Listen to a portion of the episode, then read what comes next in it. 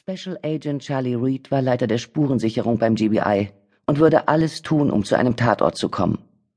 Er ist sehr gut in seinem Job. Das sind viele von uns. Leo lehnte sich an den Streifenwagen, der ein paar Schritte von Will entfernt stand. Er schnaubte. Du weißt, dass ich mit dir reden muss. In Wills Stimme schwang eine Spur Hohn mit. Bist du verantwortlich für den Fall? Nun sei mal nicht gleich so selbstsicher. Will ersparte sich jeden weiteren Kommentar. Leos Zeit im Sonnenschein würde nur von kurzer Dauer sein. Sobald der Polizeichef von Atlanta zum Tatort kam, würde er Leo in den Rindstein treten und sein eigenes Team zusammenstellen. Leo konnte dann von Glück sagen, wenn er ihnen noch Kaffee holen durfte. Jetzt mal ernsthaft, sagte Leo. Ist Faith okay? Es geht ihr gut. Leo zog ein letztes Mal an seiner Zigarette und warf sie auf den Boden. Die Nachbarin ist völlig durchgedreht hätte fast zusehen müssen, wie ihre Enkelinnen erschossen werden.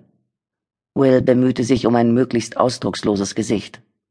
Er wusste in etwa, was hier passiert war, aber das war nicht sehr viel. Den SWAT-Jungs war es langweilig geworden, nachdem sie fünf Minuten herumgestanden hatten, ohne etwas aufbrechen zu dürfen. Details des Tatorts waren durchgesickert wie aus einem rostigen Rohr. Zwei Leichen im Haus, eine im Hinterhof der Nachbarin, zwei Waffen in Faith Händen, ihre Glock und eine Smith Wesson. Ihre Schrotflinte auf dem Boden im Schlafzimmer.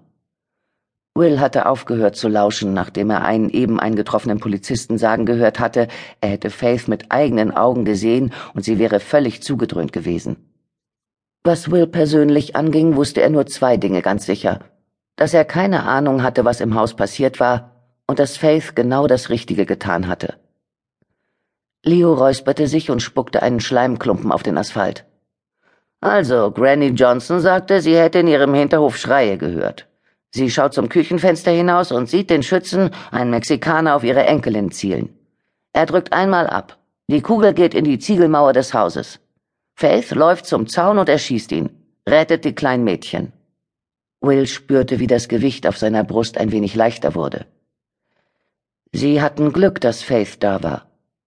Faith hatte Glück, dass die Nachbarin eine gute Zeugin ist. Will verschränkte die Arme vor der Brust. Los Texicanos, sagte Leo.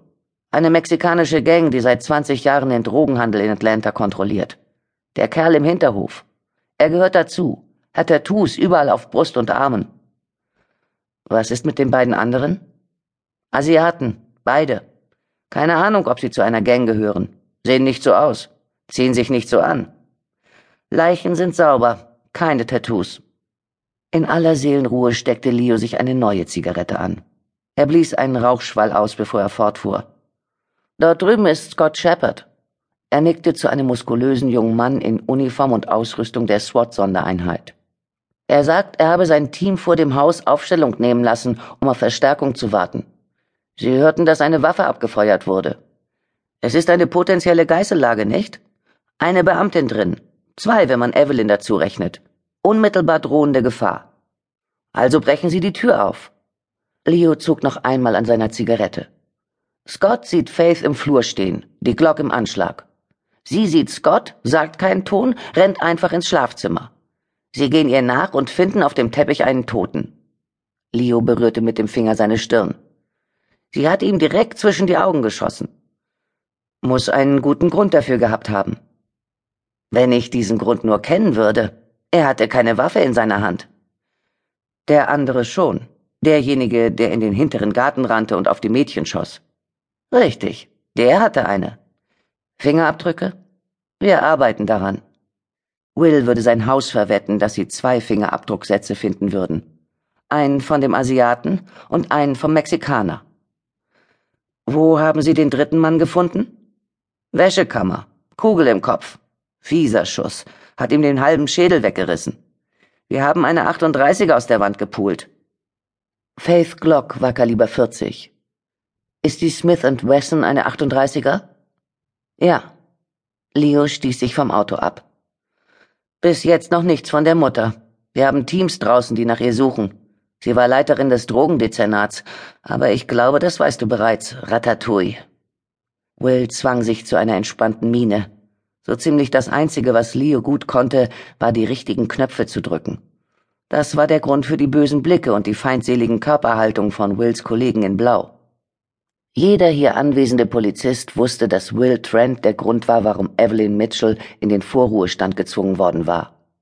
Gegen korrupte Polizeibeamte zu ermitteln, war so ziemlich die abscheulichste Pflicht, die er beim GBI hatte. Vor vier Jahren hatte er überzeugende Beweise gegen Evelyns Drogentruppe zusammengestellt. Sechs Detectives wanderten ins Gefängnis, weil sie bei Verhaftungen bei Drogendelikten Geld abgezweigt hatten und sich auch hatten bestechen lassen, um wegzuschauen. Doch Captain Mitchell war ungestraft davongekommen. Ihre Pension und der Großteil ihres guten Rufs waren intakt geblieben. Leo sagte, Sag dem Mädchen, ich kann ihr maximal noch zehn Minuten geben, aber dann muss sie sich zusammenreißen und mit mir reden. Er trat einen Schritt näher. Ich habe den Notruf und die Reaktion der Telefonzentrale gehört. Sie hatte den Befehl, draußen vor dem Haus zu bleiben. Sie muss schon sehr gut erklären, warum sie trotzdem hineingegangen ist. Leo wandte sich zum Gehen, aber Will fragte ihn, wie klang sie? Er drehte sich um. Bei ihrem Notruf, wie klang sie da? Vielleicht ein bisschen ängstlich, aber klar im Kopf. Ruhig, selbstbeherrscht. Will nickte. Das klingt genau nach Faith. Leo grinste, aber Will konnte nicht sagen, ob er erleichtert war oder nur seine übliche Rolle als Klugscheißer spielte. Captain Evelyn Mitchell hatte 39 Jahre im Dienst des Atlanta Police Department gestanden. Sie hatte es auf dem steinigen Weg nach oben geschafft. Sie gehörte zu einer Gruppe Frauen, die sich dadurch einen Namen gemacht hatten, dass sie immer die Ersten waren. Die erste Frau, die allein fuhr, die erste weibliche Detective. Evelyn war der erste weibliche Lieutenant in der Polizei von Atlanta, dann der erste weibliche Captain. Was auch die Gründe für ihre Frühpensionierung gewesen sein mochten, sie hatte mehr Orden und Anerkennungsschreiben erhalten als alle am Tatort versammelten Polizisten zusammen. Will hatte schon vor langer Zeit gelernt, dass unter Polizisten generell blinde Loyalität herrschte. Er hatte aber auch gelernt, dass es bei dieser Loyalität auch eine deutliche Hackordnung gab. Es war wie eine Pyramide, mit jedem Polizisten auf der Welt unten am Sockel und dem eigenen Partner oben an der Spitze.